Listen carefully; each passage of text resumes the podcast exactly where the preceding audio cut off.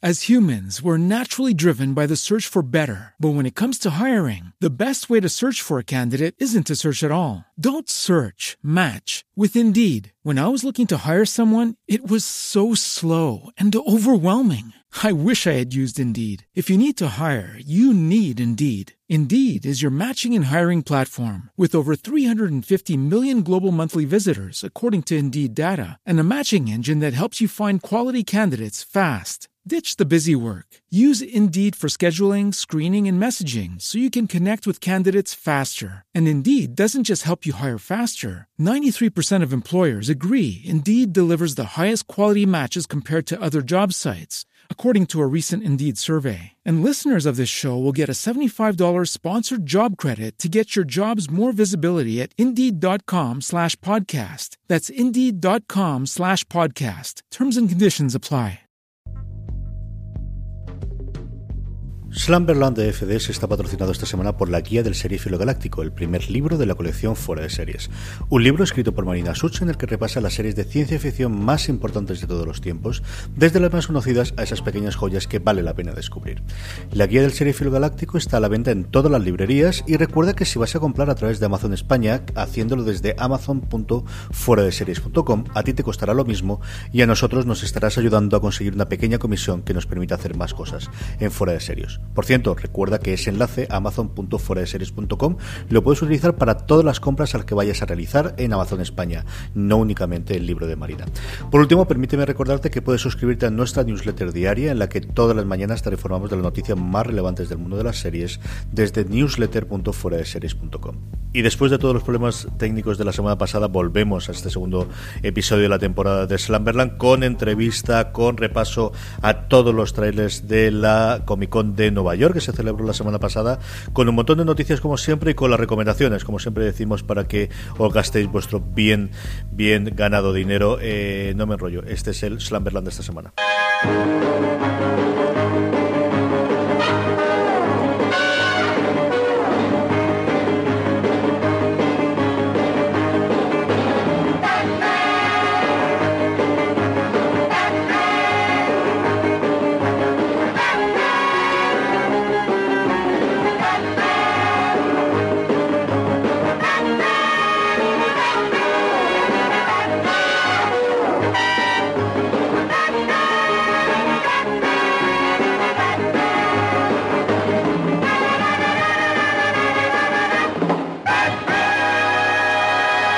Bienvenidos de nuevo a Slumberland, la tierra de los sueños, donde cada semana hablamos de cómics, novelas gráficas y todas sus adaptaciones cinéfilas y seriéfilas. Y esta semana, además, con más razón, que nos viene toda la New York Comic Con, pero eso hablaremos un poquito más tarde. Eh, tendremos, y además los tenemos aquí en el estudio, aprovecho para saludarlos a Coquesa Eva y a Vicente Damián, que nos van a hablar de Egorama.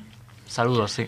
De- Hola, gracias por invitarnos. A vosotros siempre por venir, que siempre es un placer de ver a gente tan buena y de gente tan conocida del mundillo de Alicante y que hace proyectos tan chulos como Segorama, de que hablaremos dentro de un ratito, porque como siempre, vamos a empezar con las noticias. Antes de ello, saludar a don José Bravo, Hola, muy que buenas. sigue viviendo todavía, existe. Físicamente sí. VGcomic. Siempre se me olvida el punto com o el punto, Punto es. com, ¿Habéis punto comprado com. todos o qué? Punto com. VGcomic.com, entradas adelantadas, luego volveremos otra vez a machacarlo. Recordar, nada, nos quedan dos semanitas, tío. Nada, nada, Dos 21 semanitas. 22 de octubre, eso está ahí ya. O sea que ahí comprando entradas que me las quitan de las manos. Hay que estar por ahí. Don John Rovira, no tan casado como Bravo, pero alguna cosa te llega. Alguna cosa me llega, pero no, no llego al nivel de, de Bravo. Yo mi- mis cositas hago en el salón, pero poquito. Porque una responsabilidad en todas esas charlas y talleres tan chulos que además se hacen al anfiteatro, que no es tan habitual que tengamos un anfiteatro tan decente como el que tiene el IFA para, para un salón de estas formas, para una convención de estas formas, ¿no? Sí, no, la verdad es que el espacio está súper bien, es grande, eh, te permite la, la parte técnica hacerlo, entonces es una programación entera ahí, más los extras, porque como no te cabe todo por horarios, pues vas cogiendo de, de los talleres, vas cogiendo las aulas, pero poquito a poco va creciendo. Y además, de verdad que las, las charlas, yo suelo vivir ahí. Eh, me doy una vuelta por las tiendas que siempre está muy bien y ves el resto de las cosas y vas a las firmas, pero al final lo que más me atrae desde luego, y sé que está en la minoría y es una cosa que tenemos que reivindicar, es ir a las charlas y a los talleres y contarte la gente que lo hace, ¿no? El, el que te cuente eh, cómo lo está haciendo y que, que cuáles son sus vivencias, ¿no? El- el- yo creo que es la parte más interesante. Y allende, bueno, los kilómetros, está don Julián Clemente. Julián, ¿cómo estamos? ¿Qué tal? Muy buenas. Saludos con, a todos. Con muchas ganas de hablar contigo de todo lo que han presentado en la, la- la Comic Con y todas las cosas que tenemos aquí en las noticias. Pero como siempre, empezamos con las noticias de Joan. Bien, me apunta la primera noticia, cualquiera podríamos haber dado, pero ya tenemos Premio Nacional del Cómic, Raico Pulido, por su obra La Mía. Yo la verdad es que lo tengo desconocido. Eh, sí que oí hablar mucho de Nela, que es la que publicó en 2013 y era de como tantos cómics pendientes, pero me habían hablado muy bien de, esta obra. De esta también me, han hablado. Ya va a ser que una cosa obligatoria leérmela, ya podré comentarlo, pero la verdad es que es una trayectoria que iba siguiendo, porque además él comenzó en ediciones de Ponen con alguna cosita y ahora está sobre todo publicando con, con Astiberri. Entonces, pues nada, enhorabuena al premiado. Ya me vendré con los deberes hechos a la siguiente con el cómic leído para poderlo comentar bien, pero seguimos con este premio que creo que sigue sirviendo mucho para, para dar a conocer el cómic. Y que además es eh, ganador único en este caso, porque él se carga el guion, se carga el dibujo, se carga absolutamente todo. Y como decía eh, Joan, publicado en Astiberri, este eh, último premio, ¿no? el recopulido que tiene por la mía. Además, un detalle que lo, realizó durante su estancia en la mansión de los autores en Angulem, que creo que alguna vez he comentado la convocatoria, que es una beca que se da a algunos autores para estar allí trabajando en ese ambiente tan de cómic. Entonces, es una obra que realizó durante ese momento con una de las becas de, de Acción Cultural Española por vamos relacionando noticias. Una beca bien invertida, sí, señor. Sí, sí, no, no, estupendamente. Esto de que tú tienes esta noticia de Bravo me dejó flipado. ¿Habéis hablado antes o se las quitado? Me, me he adelantado, yo como me puse a poner noticias a, la, a las 3 de la mañana, pues Bravo lo habrá visto. Es la mejor hora para hacer cosas, sí. Sí, sí, pues nada. Eh, llegamos al número 1000 de Action Comics. Bueno, ahora puedo dejar a, Bravo comentar, pero bueno, ya se han anunciado una de las cosas que, que tendrá este, este número 1000 con el 80 aniversario de, de, además de Superman y todas estas cositas, pues ya empieza a, moverse lo que va a ser este número. sobre todo lo que me llama la atención que se va a hacer una, una, portada con las mil, un cartel con las mil portadas de, de Action Comics. Eso puede quedar muy bonito, no sé cómo lo, cómo lo van a montar. Y muy grande, puede quedar muy, muy grande. Eso, muy pequeño, una de dos. Eso como un panel para una exposición. Estará estupendamente. Se ve ya el número de páginas de esto, porque me imagino que será un buen tocho de estos de... Vale, eh, han anunciado un... mil. ¿Cómo? debería tener, Tú ayudando a la distinguida competencia, de que sí. No sé si va a tener mil, pero seguramente valga como si tiene mil. ¿Verdad? sí, sí, seguro. Rumor, hay, no, ni siquiera llega a categoría de rumor. Es, es un rum rum. Que los cartoncillos por fuera vuelven. Llevamos con eso ya desde, que se los quitaron. no, no, es necesario, tiene que volver. Para este número mil tiene, que, volver. Todo vuelve, yo lo decía con Chanel. Todo vuelve. Más cositas. Eh, para noviembre, una de las cosas que me apetece que publiquen eh, en Grapa va a ser el American Gods, de, hecho en este caso Gaiman colabora en el guion, aunque es adaptación ya de, la novela, con Craig Russell y Scott Hampton. Pues nada, ya sabéis que si Gaiman, si la firma de Gaiman está en algo, sea peor o mejor, no me, me pero lo voy a, lo, adquiriré y ya os lo comentaré. Sí, señor. Eh, bueno, también un nuevo tomo de, de Corto Maltés, Ecuatoria. Eh, Pellejero y Canales siguen continuando la historia de, Corto Maltés, muchas ganas de, leerlo, también me lo pondré en los deberes, se me van a acumular las lecturas, pero muchas ganas porque ya, ya lo que hicieron estuvo muy, muy bien. Y yo creo que esto, además, parece por los comentarios en las entrevistas que le están cogiendo ya el tono a hacer un poco suyo el personaje, que no quede solo un homenaje, sino ir introduciendo la calidad de estos dos autores. Por lo tanto, muchas, muchas ganas de, de este nuevo tomo de Corto Maltés. Y por último, sí, uno de estos listados absurdos que de vez en cuando me encuentro cuando estoy mareando, de los cinco mejores cómics mm, Cyberpunk, he puesto ahí el enlace, sobre todo por, por descubrir alguno que no tienes controlado, que sí que haya eh, como 100%, Elefantín, y luego ver algunos de los que te hace mucha ilusión. Nathan Never, que además uno que me lo leí principalmente en una estancia en Italia, eh, que la casa donde, de los amigos donde estábamos tenía todo, porque allí lógicamente era esto. Entonces me, acuerdo que empecé a leerlo en Italia, eh, en italiano me encantó. Yo creo que es un personaje que, siempre hay que conocer. Y por supuesto, pues tienes ahí a Juez Dredd, Transmetropolitan, Akira, El Incal, muchos de los que hemos hablado. Y uno que tengo curiosidad por preguntaros, que yo no lo, conocía, es ese motorista fantasma del 2099. Yo me leí varias cosas del 2099, pero este se me, este se me perdió y no, te, y no sé qué tal es. Todas muy buenas, ¿eh? Pues pues está muy bien. Esa es la buena. Esa es la buena. No, no, a mí lo que he visto me, me, da curiosidad, pero esta la tenía perdida. Yo recuerdo Nathan Never. yo recuerdo ese cómic en blanco y negro de, comprarlo mi padre y de leerlo, que tendría yo 10, 12 años, supongo, cuando lo traería aquí. ¿Quién lo traería eso aquí en medio? Eh, Veremos si, si, si, tenemos un resurgimiento de Cyberpunk, porque una de las, de las cosas gordas que iba a hacer la adaptación ahora a, Amazon iba a ser de Snow Crash, que es de las fundacionales, junto con el, evidentemente el, el, el Cyberpunk. Em, a ver, a ver si realmente tenemos un, un origen de aquí, ¿eh? a ver qué, qué, ocurre con todo eso. Pero comentabas ahora sobre Nathan Never, eso, eh, Aleta lo está publicando y es, la edición está muy bien y yo todavía no he podido comprarme todos, pero voy, es de los que tengo que ir adquiriendo para esto, porque son esos personajes que, que en su momento yo eso me tengo varios de la edición italiana que me traje y ahora me estoy comprando los de edición eh, española y es un personaje que, que me encanta. No, José Bravo, cositas. Pues nada, cuatro apuntes rápidos. Eh, primero es que en Estados Unidos ya vamos por el segundo, bueno, va hasta a punto de salir el tercer número de Mr. Miracle, que es la nueva obra de Tonkin y Mitch Gerards. Eh, y nada, anuncia que el primer número ya está súper agotadísimo, va por el segundo print y que es una auténtica pasada. Los que habéis leído sabéis de lo que hablo. Eh, Tonkin intenta otra vez sorprender más y lo consigue y me parece una chulada y el dibujo de Mick es que es, es, alucinante. Yo creo que esa pareja que es la que hizo Sheriff of Babylon eh, funciona muy muy muy bien. El toque millennial este que nos quiere dar aquí. Eso, voy a dar un consejo. Si no, queréis quedar en otra época, por favor, cogeros el cómic que va a sacar eh, Panini el mes que viene, que es un, bueno, allí en Estados Unidos lo sacó Dark Horse, aquí lo saca Panini, es de Overwatch, el videojuego. Cogeros eso y así nos quedaréis en otra época cuando los millennials hablen de Nerfea esto, eh, Manhanzo y LOL y todo este tipo de cosas.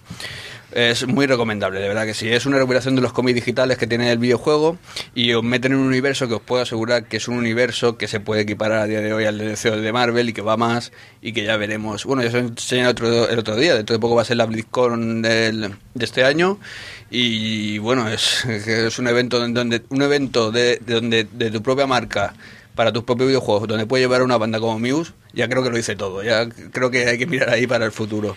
Yo sí vi algunos de los cortos de animación que nos mandaste tú junto con el, este esfuerzo de tenéis que convertirlos a la región verdadera y tengo que reconocer que están muy bien hechos. Están muy bien hechos, es, un nivel Pixar y piensa que son cortos que han hecho simplemente para una promoción, ¿sabes? No, no forman parte del videojuego y siguen, siguen saliendo a día de hoy.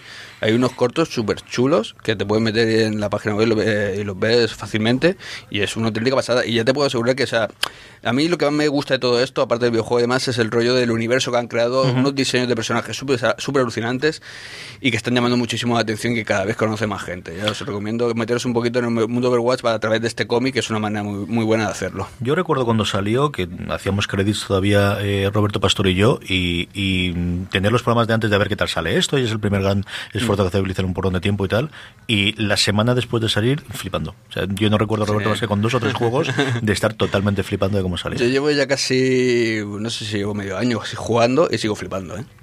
Es, es, una pasada. lo hacen de una manera que de verdad que te meten en, su historia, aunque parezca, aunque luego te puedes jugar y en realidad es un bucle, siempre, siempre estás haciendo lo mismo. Y es que son estos juegos que yo siempre moriría, entonces no sé al final cuántas te tienes. mueren, mueren muchas veces, pero, pero yo sigo, sigo repitiendo el hecho de que lo más chulo de todo esto son los diseños y el mundo que han creado. Es, es un universo de verdad que, que, te deja... Me recuerda también mucho, aparte, pongo siempre el ejemplo del universo de CEO Marvel, pero me recuerda al universo Master, de Universo, porque los diseños son muy locos. O sea, es que cada vez cada, cada personaje dice, ¿esto qué coño es? Pues es un poco una mezcla de todo y de verdad que vale la pena echar un ojo porque de verdad que, de hecho he visto a muchos dibujantes ya, gente que es del mundo del cómic, haciendo eh, versiones y commission de estos de estos personajes. O sea, ya, a lo mejor no los conocen, pero ya han visto el diseño, ya alguien se lo ha pedido o ellos mismos han visto el diseño y han querido hacer algo de, sobre eso. Hay cosas muy muy chulas por ahí. Sí, señor. Bueno, voy a seguir y es, esto es una pequeña Como sé que alguno de vosotros habéis visto Blade Runner 2049, no voy a decir lo que es, eh, solamente voy a dar la noticia, ¿vale? No voy a hacer un spoiler. Y es que Mark Miller en su página web, en Mailer World, ha dado una, ha puesto, vio la película y ha puesto su propia interpretación de la película.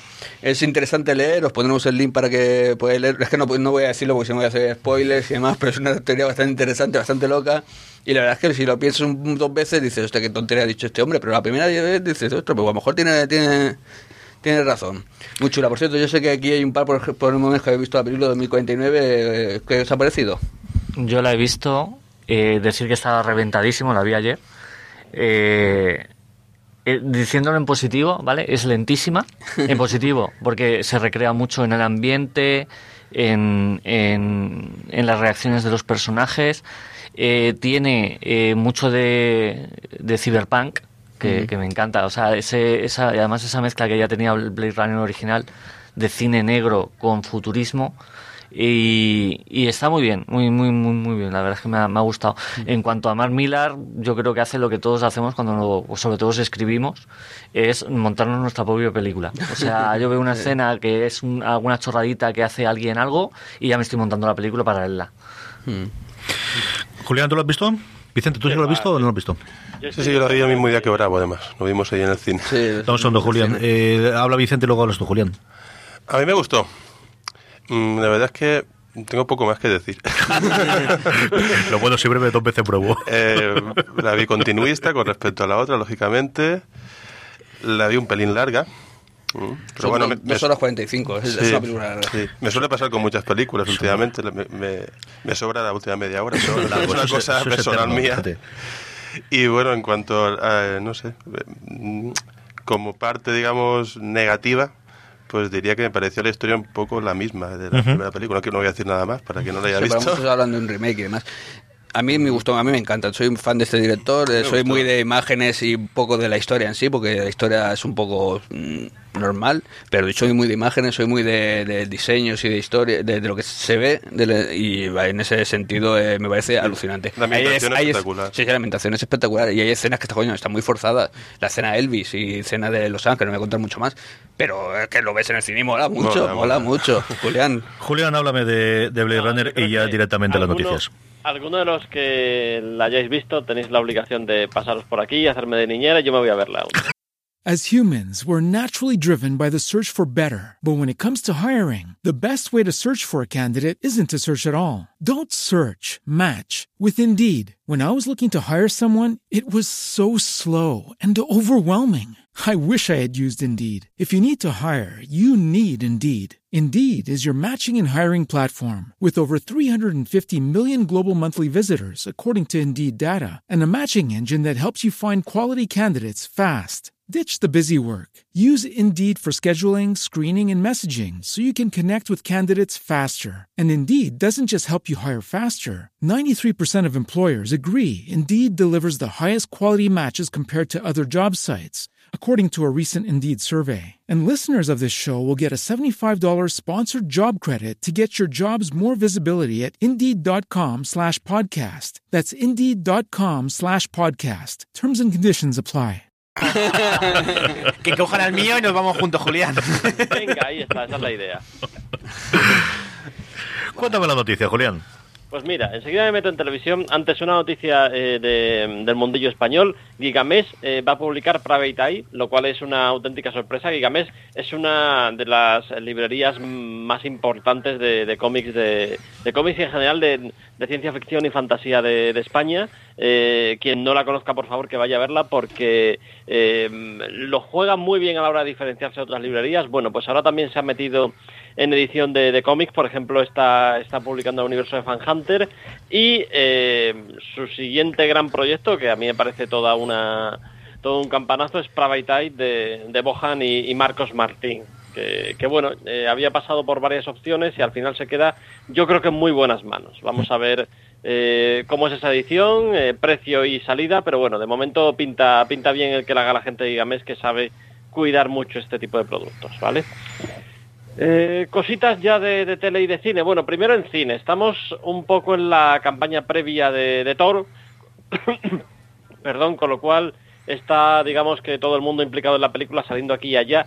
Chris Hemsworth ha estado en el show de Jimmy Kimmel, eh, una entrevista divertidísima y muy cachonda, había mucho cachondeo con Korg y bueno, ahí os he dejado enlaces para, para algunos vídeos que, pueden ser muy divertidos si, si le echáis un vistazo. Eh, también también alrededor de, Thor Ragnarok, eh, como sabéis, Hulk eh, forma parte de la película y lo que nos ha venido a decir Mark Ruffalo es que no solo eso, sino que va a tener una intervención muy destacada en las siguientes películas de universo cinemático. Ya sabéis que lo siguiente que toca es Vengadores 3 y luego la siguiente cronológica, que no en orden, ya que la siguiente tocaría Capitana Marvel, pero ya sabéis que Capitana Marvel está ambientada en los 90, pues la siguiente cronológicamente sería Vengadores 4.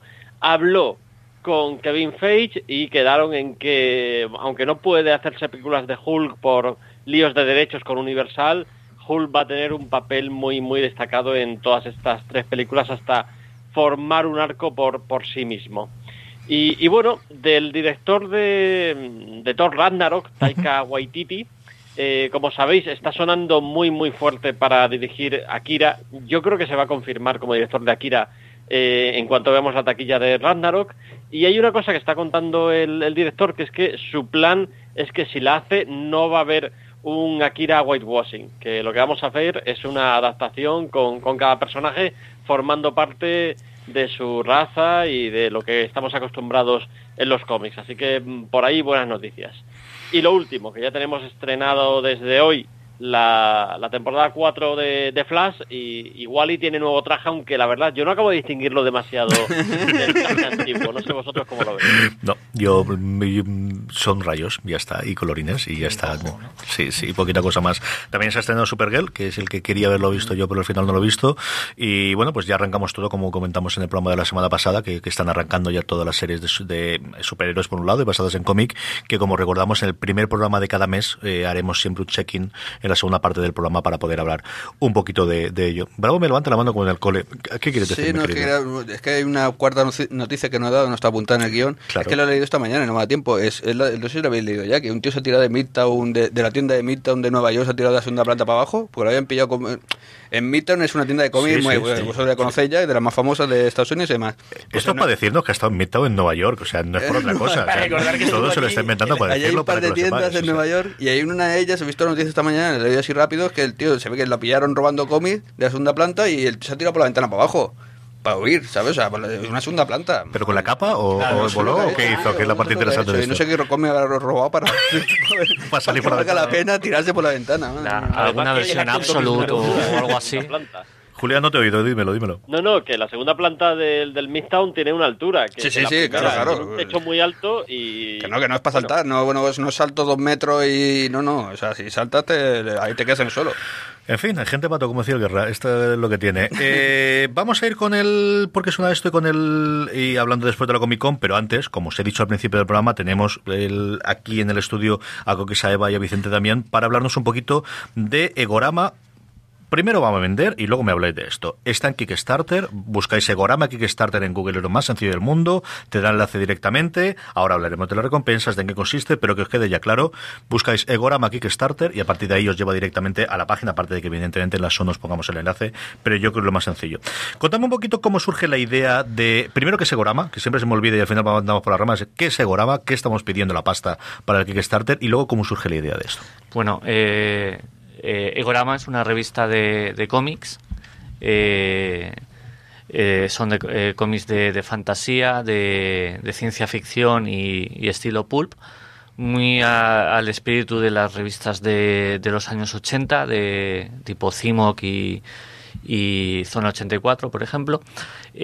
sobre todo también, o sea, no solo en cuanto al contenido, sino en cuanto también al espíritu, sobre todo el tema de la libertad a, la hora de, del autor de, expresarse. Tengo, yo, bueno, estoy haciendo de, editor y de, y guionista. Yo tengo dos, dos historias, una historia corta con Mario Domínguez Soler de, de Alcoy y con Vicente que hace la de la de la historia que se llama Matar a Dios, que es una, una historia pulp. Eh, y luego hay, pues eh, en total somos 16 autores, entre dibujantes y, y guionistas, y yo lo que tenía claro es que, que, igual que a mí nadie me había dicho cómo hacer mi historia, o incluso cómo, cómo llamarla, o cómo titularla, o cómo, cómo poner, o cómo hacer el, texto, pues yo al, al, autor no, no le iba a, a, coaccionar demasiado. Sí, la única directriz que dije era que el, el, si había algo de erotismo que no me importaba, pero que fuera un poco soft, en el, para mantener un poco el, el espíritu de, de el espíritu que he dicho de, de las revistas de tipo Zona 84 y demás, que tenían pues un erotismo así.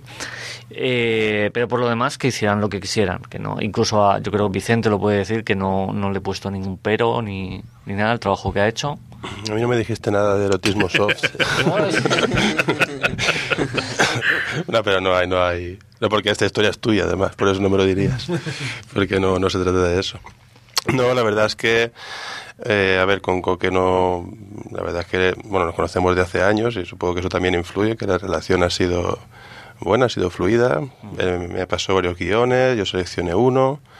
Después le he ido pasando mm, pues todo el proceso de trabajo, bocetos, lápiz, bueno, para que él fuera viendo y, dando su opinión ¿no? sobre, sobre mi trabajo. Y no, no, no me ha puesto ningún problema. Al contrario, yo he hecho modificaciones porque, bueno, eh, creo que es mi deber, ¿no? Es como dibujante. Cuando eh, tienes, te pones a dibujar un guion, pues eh, a veces hay cosas que que plasmadas, escritas, mm, pues funcionan, pero una vez tienes que dibujarlas, pues tienes que buscar otro punto de vista, otro ángulo, lo que sea para la escena.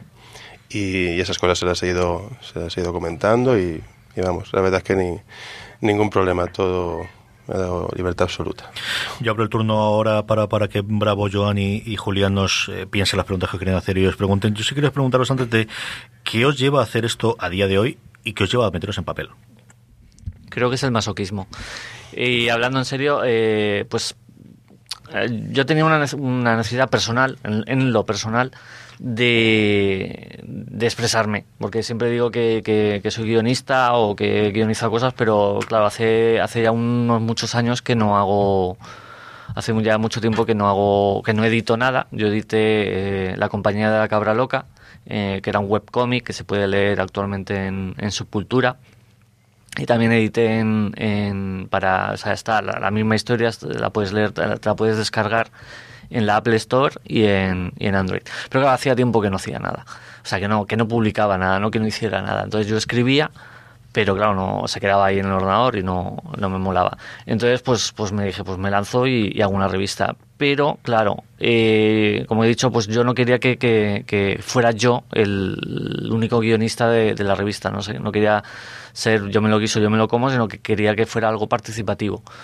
Y yo creo que también nace por porque me gusta el cómic, porque si no haría otra cosa, lo haría como, como corto, lo haría como novela y tal, pero como amo, digamos, o sea, sí, amo, obviamente amo el, cómic, porque eh, no hay semana que no lea un cómic, no hay, no hay eh, día que no haga algo pensando en, uy, esto podría ser una buena historia de cómic, pues lo, saco en revista por, porque me gusta el medio.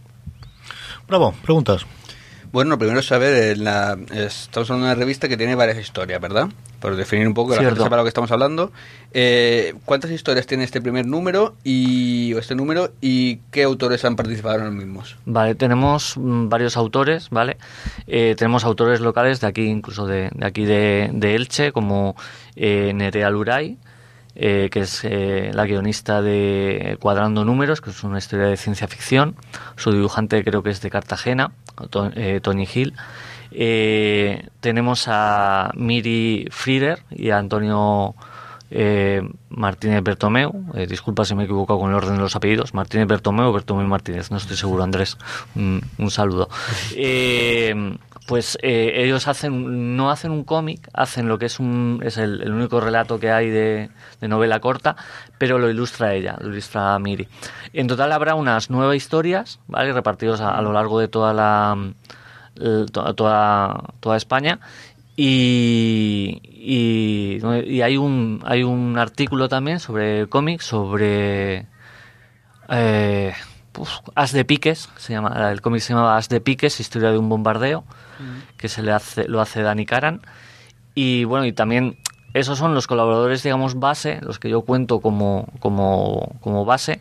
Y luego también colabora con nosotros el Torres, que nos además ha, sido muy generoso porque nos ha cedido una historia sin, sin cobrarnos, porque esa es una parte importante de, de, de Gorama, que es que eh, yo me planteé como objetivo valorar el trabajo de los autores eh, eh, pagándoles. O sea, se paga al guionista y al, y al dibujante. Y sin embargo, cuando me puse en contacto con el Torres, pues comentándole pues si podía colaborar, si podía ayudar y tal, él lo primero que me dijo es que me ahorrara el dinero del del que reservara, eh, reserva el dinero del que me pagarías para el dibujante. Entonces él lo va a, donar libremente en, en, beneficio del, dibujante. Luego tenemos otros colaboradores que no hacen cómic, pero sí que están haciendo ilustración, como Fernando Dagnino, que nos hará un pin-up, y Jordi Bayarri, que también nos ha cedido un, pin-up, que además en, el Kickstarter eh, bueno, es, tenemos que ese es un, lo diré, es un logro que digamos hay que bloquear, hay que desbloquear, hay que llegar a, una cierta cantidad, entonces damos la opción a que eh, un patrocinador, un mecenas, pues se pueda llevar el original tanto de Fernando Darnino como de, ah, de Jordi Bayarri. Sí. Eh, hablando de, ahora has dicho, mencionado a Bayarri, le has dicho lo de soft, ¿no? El soft. sí, sí, créeme, créeme que se lo he dicho, se lo he dicho. Creo que de todo lo que has dicho, creo que a él se lo tienes que repetir varias veces. No, de todas formas, la historia de científicos. Tú dile la, la cabeza lo de científicos. John. Eh, bien, te iba a preguntar sobre todo por los autores. Creo que la portada va a ser. Bueno, coméntanoslo tú.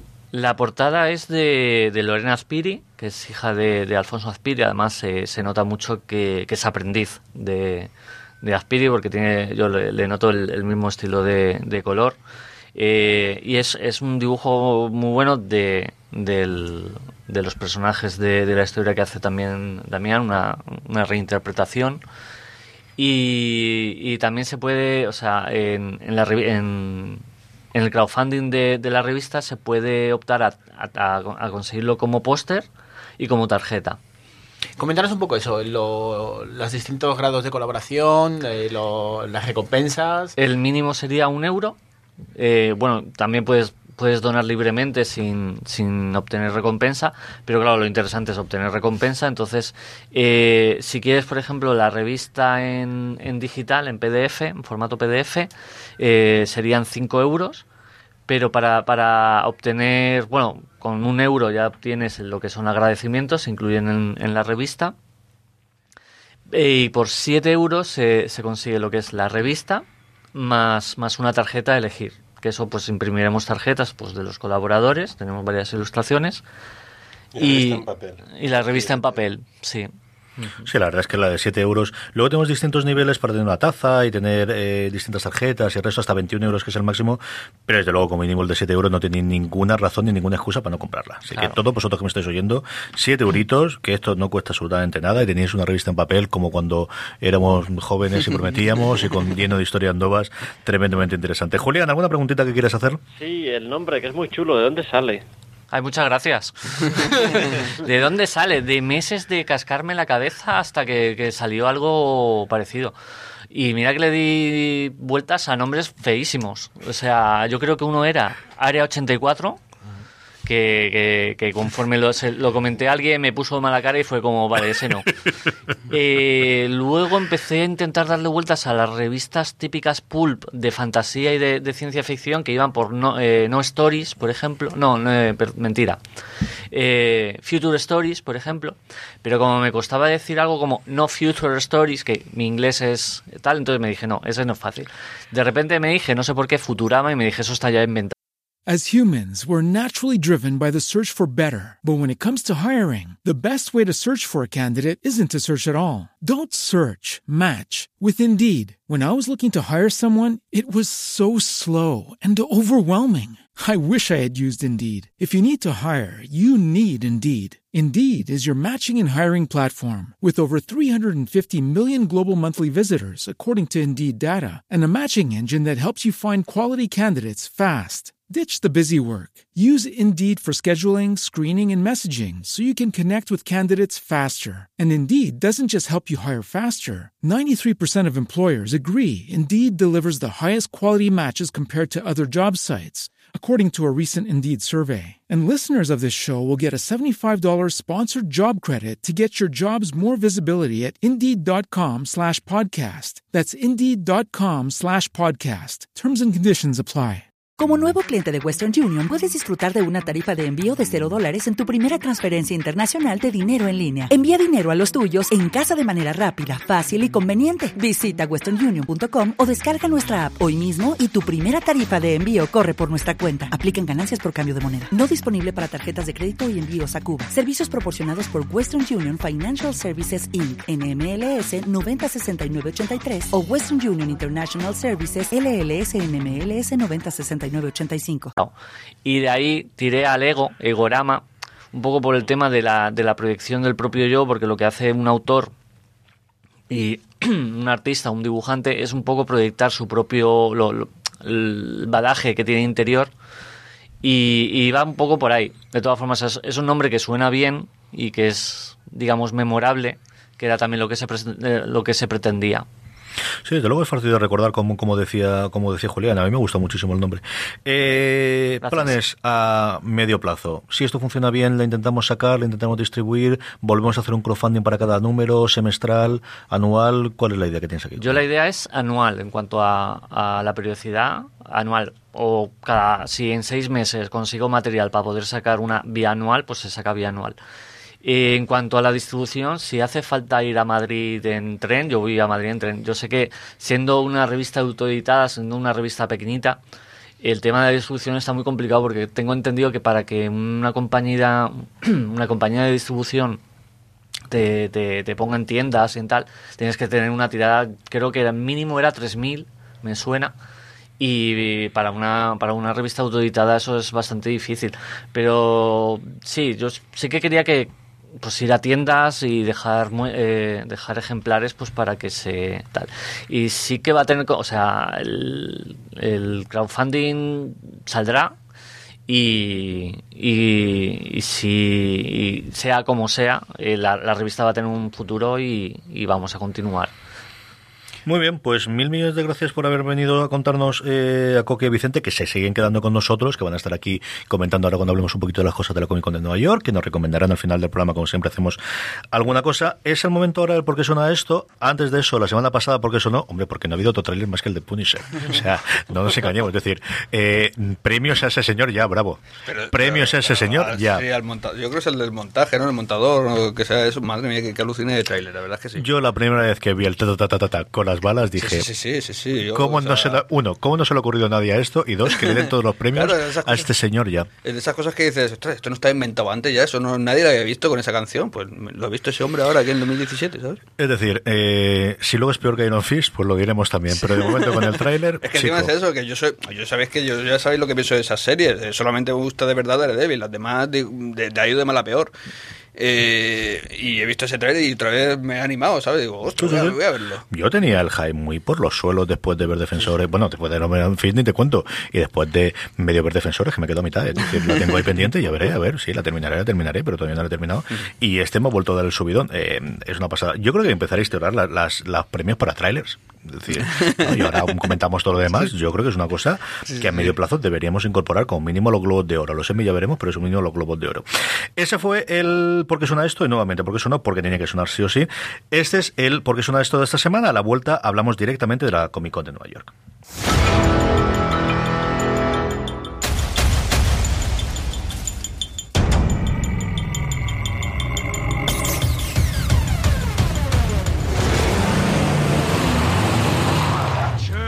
Johnny? Really?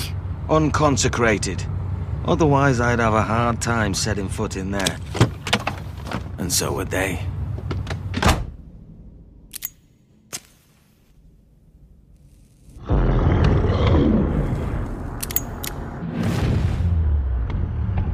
Oh, what's that bloody smell?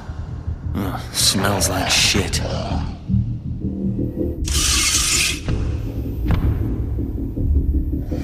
Is this the thing that invited us? Yep, that'll be me. Can it make good on its promise? Oh, that. That was a lie. You Lied to us! And I feel terrible about it. Then what shall save you, little smear of flesh? I was hoping that he would. You promised me a feast, Constantine, and you have delivered. What is this ridiculous thing? You five seek to usurp a land that's rightfully mine. I will stop you, consume you, body and soul. Pues estamos ya de vuelta eh, y como os decía, tenemos todavía nada, unos 15 minutitos más o menos para hablar de los trailers que más nos hayan gustado de lo que se ha presentado de la Comic Con de Nueva York y bravo para llorar porque no está allí y estuvo el año pasado y así sufres como todos nosotros, ahí sufriendo, sufriendo. Julián, ¿qué es lo que más te ha molado de todo lo que se ha visto en la, en la Comic Con?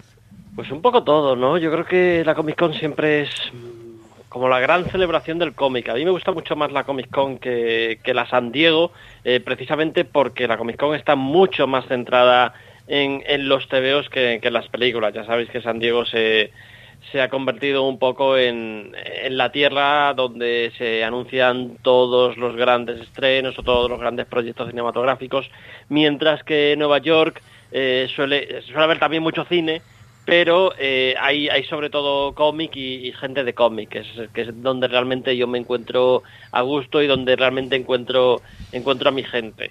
Eh, mira, este año me, apetece mucho destacar el, el, gran esfuerzo que ha hecho la, la gente de Marvel con, con retransmisiones eh, constantes de, todos los actos que llevan a cabo a través de, de su página web en, en YouTube eh, de tal manera que muchos de los que no estábamos allí, pues mira, hemos podido sentirnos un poco como Bravo el año pasado, eh, viendo lo que se tejía por allí.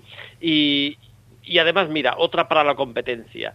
Eh, yo creo que el panel que se ha llevado las eh, los mayores elogios y, y las mayores ganas de quiero ese te veo ya es el de Doomsday Clock, de verdad. Después de haber visto las páginas que mostró sí. eh, Geoff Jones y, y Gary Frank de, del primer número, eh, tengo muchísimas ganas de leerlo.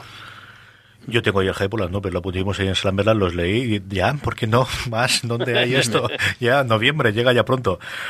Uh, no sé cuándo recobra batir esta gente, pero desde luego, de momento lo están haciendo muy bien. A ver cómo acaba el primer numerito, pero, mm. pero lo están haciendo muy bien a nivel de, de, de, difusión. Bravo, ¿qué es lo que más te ha gustado de lo que han presentado en cómic, en adaptaciones, en trailers o lo que sea? ¿Qué es lo que más destaca de ahí? Sí. Cuéntame. Vamos a ver, hay un trailer de la Liga de Justicia. A partir de ahí yo ya no jugo ya lo demás. O sea, lo demás me da igual todo. Es que, eh, es que vamos a ver, no soy, es que no puedo ser siquiera un ápice de subjetivo con esta cosa, ¿sabes? Es una película, película de la Liga de Justicia. Y voy a volver otra, que no de los Vengadores esos que son, no, no, no, no, Liga de Justicia, voy a volver otra vez a meterme con los de siempre, ¿vale? no, no. Pues el tráiler, pues, me, pues, pues aluciné, o sea, es que no puedo hacer otra cosa, es que lo veo y alucino con todo, como de repente tengo 14 años, o sea, veo un tráiler ahí de un tío saltando por aquí, y de repente tenemos un Aquaman, que de ser lo, lo más... Mm, uh -huh. eh, no sé cómo decirlo. Sí. sí o sea, más, lo más, más, lo, lo más soft. Más. Estaba hablando de soft, lo más soft posible. Ahora es lo más. Ahora es lo puto lo más. De hecho, mi mujer estaba al lado mío viéndolo y, y yo, eh, cuidado, no, no, mires tanto, no mires tanto. O sea, de repente tengo envidia de ser Aquaman, ¿sabes? Quiero ser como Aquaman. Pues yo alucinar con el trailer. Entonces, yo a mí lo que me quedo de todo eso es con el trailer de la Liga de la Justicia. Es, es, no sé, bueno, imagino que todos lo habéis visto ya y ahora tendréis vuestras opiniones. Ahora saldrá Julián metiéndose con algo y luego, y luego vendrá Francis el día siguiente me va a decir no sé qué del Zack Snyder. Si eso lo sé yo ya, pero que me da igual. Yo sigo con las mías. Yo, así como, ¿sabes? Me pongo la venda y me para adelante. Julián, por la alusión, ¿quiere decirle algo al, al pobre insensato este? Nada, que a ver, a mí hay una cosa que me emocionó mucho en la San Diego Comic Con que fue el cosplay de Mungel y Diabólico. Está que chulísimo. Es un cosplay maravilloso que, que, no sé si habréis visto, si no lo habéis visto sí, lo vamos sí. a colgar porque porque es la leche y, y bueno, sí, es verdad que, que hay una que hay una película que estrena el, el director de, de, Los Vengadores. director, y habrá que estar atentos porque es, es, siempre interesante ver qué hace la gente que pasa por casa. Joan. Yo, por lo que ha comentado de los cosplay, he visto también este de, de la portada de X-Men. Ah, sí, también está muy chulo. Ese, ese está también sí, muy sí, chulo. Se me ha gustado, el que lleva detrás la, el cómic, ese lo ves, ¿no?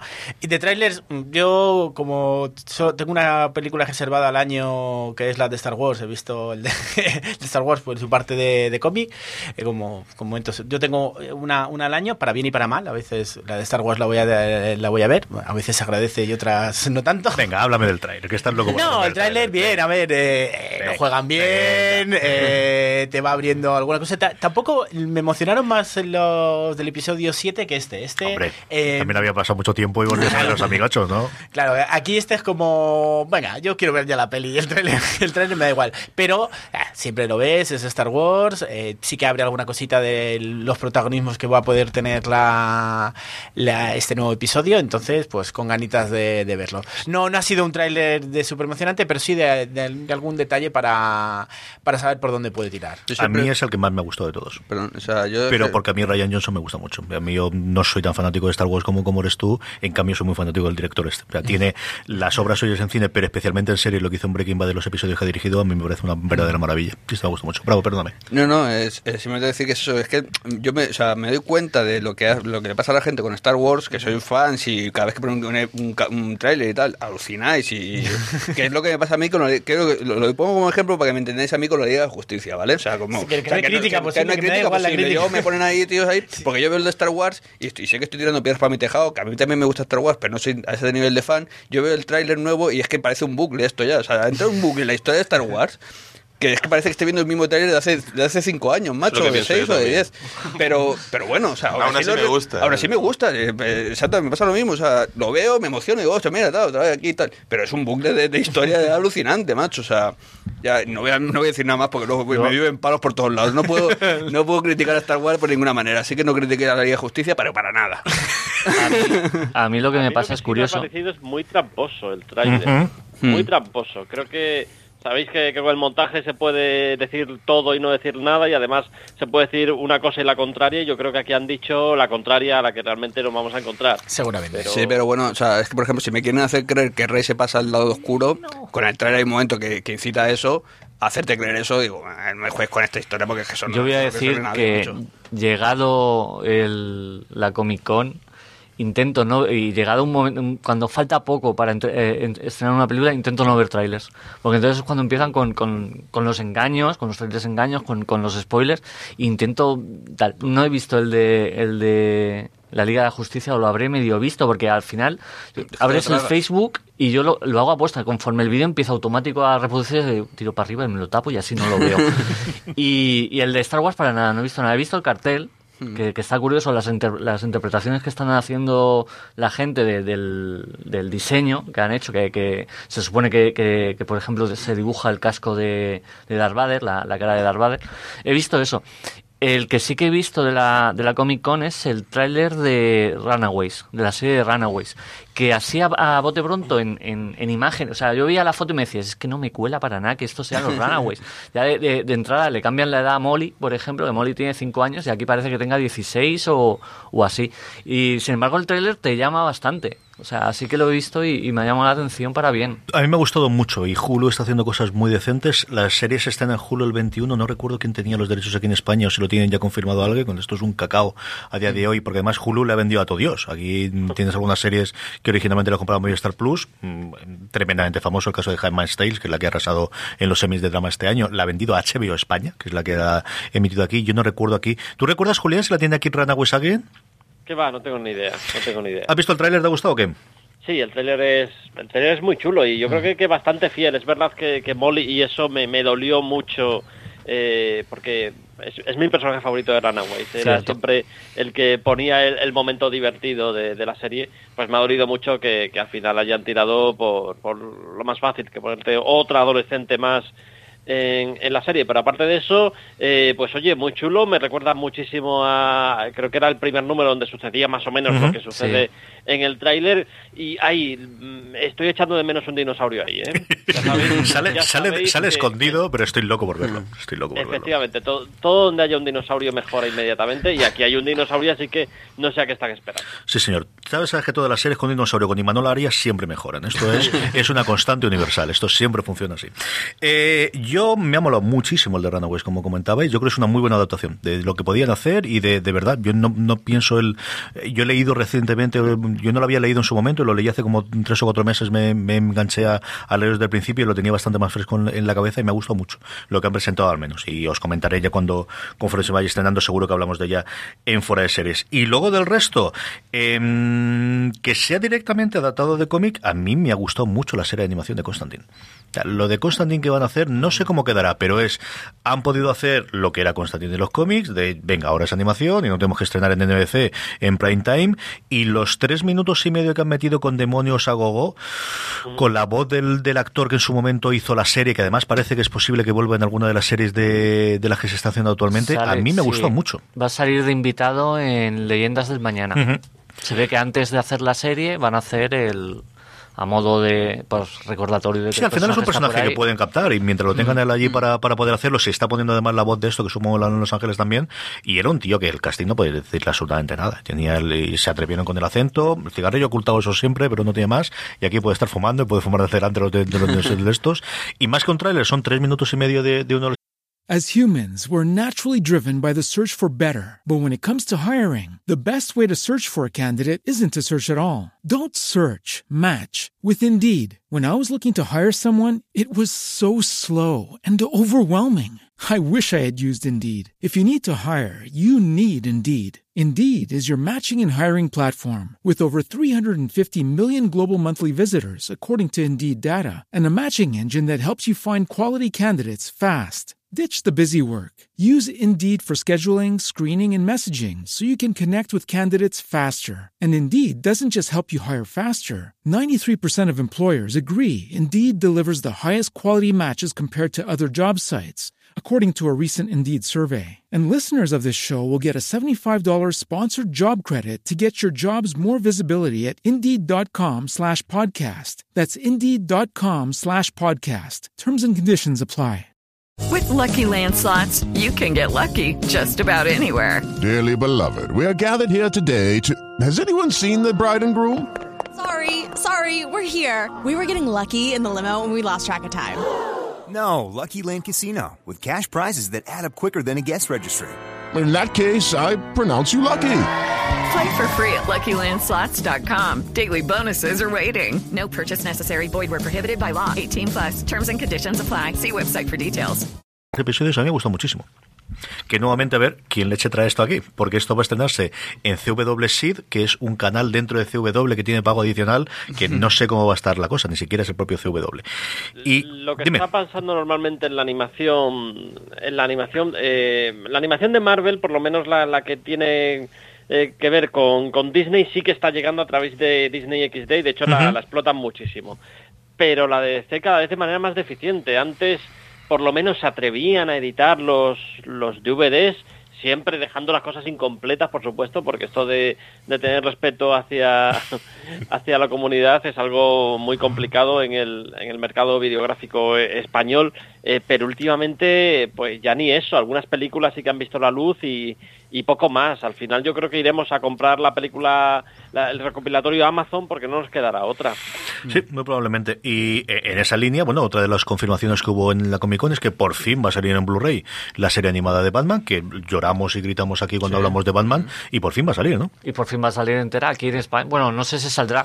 Va a salir estoy en el adelantándome, estoy adelantándome, pero es que es verdad, aquí en España no se editó nunca eh, la serie no. completa no llegó a completarse eh, y, y, apenas se publicaron, pues eso, eh, entregas en, en, DVD con episodios aislados, pero no, no, no puedes comprar ni siquiera un pack con la primera temporada completa de las de las cuatro de las que consta, con lo cual te vas a tener que ir de nuevo al mercado americano para conseguirlo.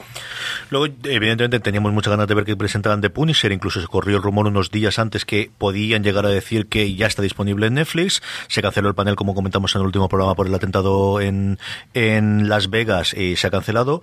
No sabemos si la han atrasado o no, porque nunca llegó a confirmar o nunca ha confirmado hasta el día de hoy Netflix cuál es la fecha de estreno de, de Castigador, así que eh, esperaremos. Y luego el otro tráiler, que no es exactamente cómic, sino que es más de la última gran descubrimiento a la, vejez viruela, que es el universo de Stephen King que se ha presentado, que es este Castle Rock, que es historias contadas en este universo general de las distintas novelas de Stephen King, con un montón de gente conocida, es un pedazo de casting brutal. Detrás de la pantalla tienen gente escribiendo que a mí me gusta muchísimo cómo lo hacen, y a mí me ha gustado mucho, mucho, mucho el tráiler de, de Castle Rock. Nuevamente otra serie de Hulu, que como os digo, aquí nos llega poquito, porque al final no es una de las que estén, pero que se van a gastar 3.500 kilos en, en producción en producción el año que viene para un único mercado que es Estados Unidos. O sea, si lo miras eh, con la inversión que tiene Amazon y la inversión que tiene Netflix para la cantidad de sitios que llegan comparado con Hulu, que al final solamente es para Estados Unidos, es la que más invirtiendo está. Es cierto que mucha parte de ese dinero va a las propias cadenas que son a su vez propietarias de Hulu para comprar el que al día siguiente de que se emita en lineal eh, en abierto sus episodios los puedas tener allí. Pero aún así siguen siendo 3.500 millones de dólares los que se están gastando, ¿no? Y yo creo que ha sido un espaldarazo lo de, de Headmasters, como os comentaba antes. Esto yo lo tenía en Pipeline y tengo muchas, muchas, muchas ganas de ver este Castle Rock que se estrenará a primeros del 2018. Es el otro tráiler que a mí me ha gustado muchísimo. Eh, ¿Alguna cosa más? Dime, dime, Julián. Reconocedme que esto es divertido, porque en las novelas de Stephen King, si habéis leído sobre todo sus sus primeras novelas, que era como un guiño, ¿no? Que te encontrabas que un personaje iba por una carretera y de repente veía eh, un indicador que dirigía al Hotel Overlook y, es el hotel del, resplandor y estás en una mm. novela diferente, vas viendo que está todo conectado. A partir de ahí, inventarse que hay un universo conectado al estilo Marvel eh, me parece un hallazgo eh, tremendamente brillante. No sé si habéis habéis leído que, la idea de, Hulu pasa porque sea también una serie eh, antológica, es decir, que cada temporada tenga un, argumento cerrado y sea distinto. Eh, que supongo que también conectarán las siguientes temporadas, pero eh, este detalle es bastante sorprendente. Sí, al final es la, la, parte más sencilla que tengan. Yo no recuerdo si es antológica por temporada la American Horror Story o si es antológica clásica, ¿no? De, la de Misterios Insondables o la otra gran noticia que hemos tenido ahora que es Cuestos Asombrosos, que va a haber un reboot y que es eh, formalmente todavía no está del todo confirmado, pero ayer la daba el Wall Street Journal como seguro cuando estamos grabando la primera gran compra que ha tenido Apple para estrenarla. Todavía no sabemos dónde, que es la segunda parte del invento, a ver dónde la estrenan, ¿no? Y a eso le dedicaremos, ya os digo yo, un programita íntegro en Gran Angular posiblemente a ver qué creemos que Apple va a poder hacer con sus series, ahora que ya se va a estar a empezar 50 kilos para el tío Spielberg para que vuelva a jugar con juguetitos de los años 90. Eh, esto ha sido lo que hay. Tenéis muchos más trailers en foraseries.com para poder ver. Esto yo creo que es lo más relevante. Eh, yo sigo loco por, por ver qué van a hacer en en con Day Clock ahora cuando, cuando lo estrenen. Y nos quedan nada, unos 5, 7 minutitos para nuestras recomendaciones y como siempre, nuestros queridos invitantes, tanto Conco como Vicente, ¿qué recomendáis a nuestra querida audiencia? Vicente, empezamos por ti. Bueno, pues a ver, había en cuanto entrado por la puerta me ha dicho Joan que, que pensara algo para, para recomendar. Y, lo primero que me ha venido a la cabeza es eh, bueno la saga entera del Príncipe Valiente de Harold Foster. Eh, yo tengo varias cosas siempre en la mesita de noche, ¿no? Se va haciendo una montaña de, porque llevo varias cosas leyendo al mismo tiempo. Pero aunque esto no es ninguna novedad, porque esto empezó a publicarse en los años 30, pero bueno, es una, una obra que constantemente eh, revisito, ¿no? Y ahora mismo estoy pues, pues volviendo, volviéndola a leer y no sé, es que mm, sé que es una obra controvertida porque hay quien dice que no es cómic, ya que no hay bocadillos, eh, es todo a través de, bloques de texto, ¿no? Todo, todo, toda la historia contada así. Eh, pero bueno, la verdad es que mm, en cuanto a, dibujo, mm, se ha hecho mucho después y hay gente muy buena dibujando, eh, pero lo que es superar esta obra creo que, no está superada. Yo no sé cuántas ediciones de esto tiene mi padre, creo que todas. Yo tengo una edición eh, principal, o sea, tengo toda la etapa de Harold Foster en una edición, pero luego tengo otras ediciones también de, de algunos números sueltos. La verdad es que, que me encanta, la recomiendo y, y para terminar, pues diría que eh, aquellos que no la conozcáis y que veáis el Príncipe Valiente con el cortecito eso de pelo que tiene eh, al estilo Príncipe de Bequelar, ¿no? Y que pueda, podáis pensar que es una obra, eh, pues no sé, quizá infantil o juvenil, deciros que, para nada. Es una obra adulta que, que puede engañar a primera vista. incluso el nombre Príncipe Valiente puede sonar hoy en día un poco antiguo, ¿no? Pero vamos, 100% recomendable. Julián, ¿ibas a decir tú una de las, de las ediciones? Hay una edición ahora en curso de, Dolmen, eh, muy, muy, muy cuidada, con, a partir de, la edición restaurada de Fantagraphics y mierda, me van a volver a obligar a comprar Príncipe Valiente. Otra más. Coque, una pequeña recomendación para nuestra audiencia. Pues es difícil, ¿eh? ¿eh? porque hay tanta cosa que, recomendaría. Vamos a hacer una cosa así rapidín, ¿vale? Voy a, a hacer trampas y a, recomendar tres. Eh, uno más general y las otras dos más en particular. en particular, ¿vale? Eh, Art Spiegelman, eh, Maus, es, es, es, una pedazo de obra maestra en cuanto a, sobre todo por, en, cuanto al retrato del ser humano. Eh, es, es, genial no solo por el, el foco que, que, que, le ve al, al holocausto judío, sino como luego analiza el, el, tema de, del ser humano después de haber pasado una desgracia y el tal. Eh, luego, eh, también en particular, recomiendo mucho, no me acuerdo exactamente cómo se llama, eh, La vida de, del tío Gilito. no sé si es la... No, no, me acuerdo muy bien cómo. Es de... ¿Cómo? Karl Barks. Karl Barks, sí. Es, eh, es una obra que a priori parece totalmente infantil, no entra en demasiado, eh, demasiados temas serios, pero sí que lo puedes ver un poco entre líneas, puedes leer eh, bastantes cosas interesantes. Y así en general lo que sí que recomendaría, a, yo creo que a, todo el mundo es comprar autoeditores. Eh, el esfuerzo que hace que hacemos en, España, que es sin, sin entrar en, en lloros un, un, país donde la industria del cómic pues eh, tiene muchas cosas que mejorar. Eh, el esfuerzo que estamos haciendo, que están haciendo, perdón, eh, la gente pues por, por crear cultura es, es, bastante, bastante loable. Y yo lo que recomiendo en cualquier feria, en cualquier salón, eh, el visitar la zona de fanzines y, y la zona de, de autoeditores. Compra de Gorama. Yo no quería decirlo, pero... Señor Rovira. Bien, pues eh, había aprovechado el verano para ponerme al día con distintas obras, pero justo lo que me acabo de terminar se llama Valerosas, es el segundo tomo, pero da igual en este caso, ya me leeré el primero que todavía no lo tengo, este me lo acaba de regalar mi hermana hace poco, de Penélope Bagui, una autora parisina. Me ha hecho mucha gracia, son 15 historias, el total son 30 del primer tomo y el segundo, de distintas mujeres, muchas la, ya las conocía, pero muy breve, otras me sonaban y otras las desconocía totalmente. Son historias muy breves, 4 o 5 páginas, eh, que te llevan a buscar mucha más información en Wikipedia, tener más información, que muchas digo, ojalá alguien coja la historia y haga todo un cómic, porque aquí se te quedan muchos casos muy sueltas, eh, historias como conocer un poco más de Hedy Lamar, que conocemos más su parte de, actriz, pero que sabía la parte de investigadora, pero no, y, y, y en cuatro páginas, Espectacular. Que, toda la parte, y te da un dice, yo sabía que había estado investigadora, pero no sabía la importancia que había tenido y lo oculto que había estado en un principio todos sus estudios, que luego han dado pues, a la creación del wifi, eh, es parte de sus estudios.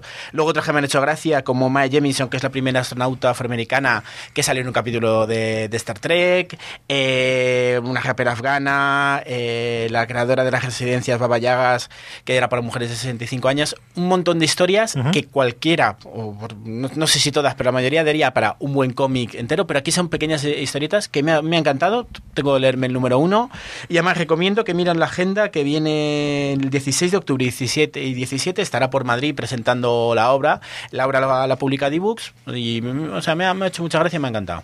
Don José Bravo. Dos cositas rápidas. Una, la primera es eh, recomendar La Patrulla Condenada, porque acaba de salir aquí en España, la de por ECC. Ya lo recomendé cuando salió en Estados Unidos, lo de un Patrol. Para mí, si no es la mejor, es una de las mejores, sin duda, series de actuales de DC. El rollo este, el, la submarca o su, lo que quieras llamarlo, Young Animals, creo que es, una, es todo un acierto de, de llevar, eh, de renovar lo que es la marca DC, del universo DC y la patrulla condenada es una auténtica pasada. Voy a recomendar eso y segundo voy a recomendar que os metáis en vgcomic.com y compréis las entradas, por favor que me las quiten de las manos, no, no vaya a ser que se os vaya a hacer tarde. Y no queremos bajo ningún concepto que os perdáis el gran festival de cómic eh, videogame en Alicante. 21 y 22, ¿verdad? 21 y 22, 20 de octubre, vgcomic.com. Señor Clemente, ¿qué recomendamos esta semana? Renacida, de Mark Millar y y Capullo. Esta es la siguiente obra del, del Millarverso de, de Mark Millar, que básicamente lo que ha conseguido aquí, primero, hacerse con los servicios de Greg Capullo, que esto, eh, con todo el tiempo que lleva haciendo Batman, pues es, es, realmente complicado. Y para contar una historia muy particular, lo que viene a contar es qué pasa cuando nos morimos. Eh, podía haber optado por la solución obvia y fácil, que es que no pasa nada, o podía haber optado por esta otra, que es que te metes en un universo de, de fantasía heroica. Le ha salido un cómic eh, muy divertido, eh, muy sencillo en su planteamiento, pero que tiene, que tiene un poquito de chicha. Eh, la verdad es que me lo he pasado muy bien leyéndolo. Y, algo muy sencillo, miraros el mensaje que publicaba Stan Lee precisamente coincidiendo con la Nueva York Comic Con. si alguien tiene, quiere tener claro qué significa el universo Marvel eh, y qué tiene que ver con la, diversidad y todo esto de lo que venimos hablando muchos meses, que por favor se mire ese vídeo. Sí, señor, lo pondremos en las show notes para que lo veáis, pero simplemente buscáis en YouTube Stanley eh, mensaje y lo encontráis. Un minutito para recomendaros Thanos. A mí me está gustando muchísimo. Es de estas cosas que me parecen en, en, Marvel Unlimited de vez en cuando y me parece uno de estos planteamientos geniales, ¿no? De cuando tienes un ser absolutamente inmortal y el más poderoso del universo, cómo logras que tenga un problema y es que se está muriendo y esa lucha de que se está muriendo, ¿no? Y a mí, por momentos, me recuerda esa, em, bueno, esa serie de cómics en su momento de Constantine cuando tiene el cáncer, que me parece de las mejores cosas que ha tenido en su momento Hellblazer, ¿no? El, el, malos eh, hábitos peligrosos malos hábitos, el hábito peligroso, juraría que se llamaba el, arco de seis números aquel, y me está gustando muchísimo. Y Thanos es, yo creo que tiene el gran problema que tiene también Superman, ¿no? Que tiene estos seres totalmente superpoderosos de qué ocurre con él, y aquí de sí puedes y matarlo, pero te sigues muriendo y me está gustando muchísimo. Yo creo que cinco números leídos y me ha gustado muchísimo, muchísimo hasta ahora. Así que Zanos es mi recomendación. Para terminar, eh, este ha sido Slamberland. Gracias de verdad muchísimas a Coque y a, Vicente por haber venido aquí a hablar de, su crowdfunding. Recordad buscarlo en Kickstarter, que lo tenemos todo más. Bravo, mil millones de gracias. Se sigue currando la semana que viene. No sé si te tendremos todavía, en, pero seguro que estarás aquí. El que tendremos para hablar, siempre, siempre. Y seguiremos hablando de VG Comic o para comprar las entradas. Eh, Doña Rovira, gracias por estar ahí. Señor Clemente, mil millones de gracias por haber estado una semana más con nosotros. Recordad que, aquí os espero que tengo que ir a ver Blade Runner. Cierto, cierto, cierto. Oye, pues te voy a mandar bastante gente porque dentro de dos semanas es el OG Comic, pero la semana que viene es el, Festival de Series de Canal Plus, el, nuevo eh, Spoiler Fest, y medio fuera de serie. Yo creo ver si, si me voy al final o no, pero vamos, eh, si va para allá cuando sea el, este. Así que yo creo que alguien puede encontrar el niñera allí. ¿eh? Venga, vamos a buscarlo.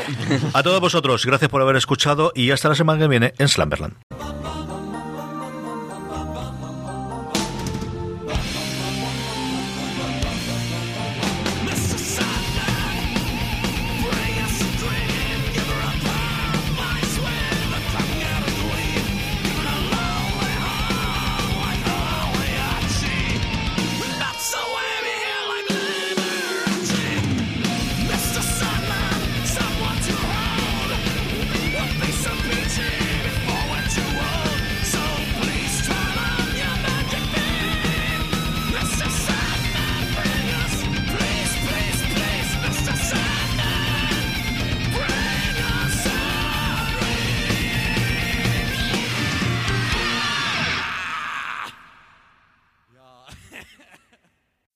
As humans, we're naturally driven by the search for better. But when it comes to hiring, the best way to search for a candidate isn't to search at all. Don't search, match with Indeed. When I was looking to hire someone, it was so slow and overwhelming.